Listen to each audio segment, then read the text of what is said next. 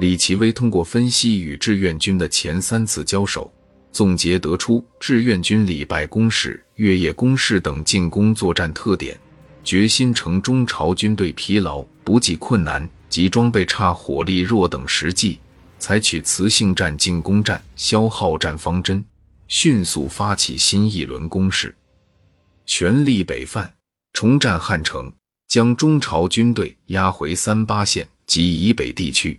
破坏志愿军的休整及新的进攻计划。一九五一年一月二十五日，霹雳作战开始。在朝鲜待了一个多月的李奇微，终于发动了上任以来的第一次大规模攻势。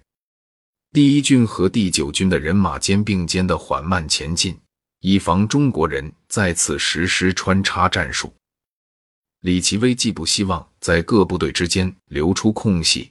也不愿意把重要任务交给韩国军队。这次行动的目标很有限，他要求美军向北推进二十里，到达汉江北岸，并且在推进时务必保持谨慎和稳固。他不想大胆冒进，以致让自己变成了猎物。此次进攻，李奇微集中了五个军、十六个师、又三个旅。一个空降团共二十三万余人。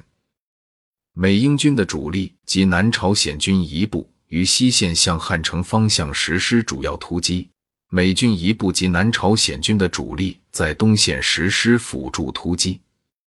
李奇微为避免志愿军向其侧后迂回和吸取以往多路分兵快速推进而被我分割包围、各个歼灭的教训。在部署上，采取美军和南朝鲜军混合编组，加大战役纵深和主力靠拢、齐头并进、稳扎稳打的战法，并将美英军主力置于主要突击方向的第一线，以确保攻击取得决定性成效。凭借着傲人的地面和空中火力，联合国军开始向世人展示其强悍的军事肌肉。一位志愿军老兵回忆说。说实话，当时敌人往阵地上打一次炮，掀起的土起码有一公尺那么深。你说阵地上的人如果不跑不动，会有多少人能活下来？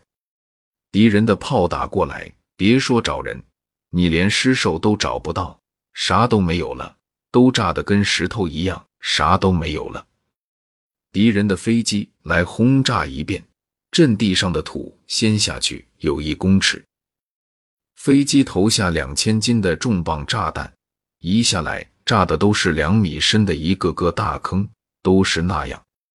敌人从打第一排炮开始，一排炮就是十发或八发，以后就是不连割的打。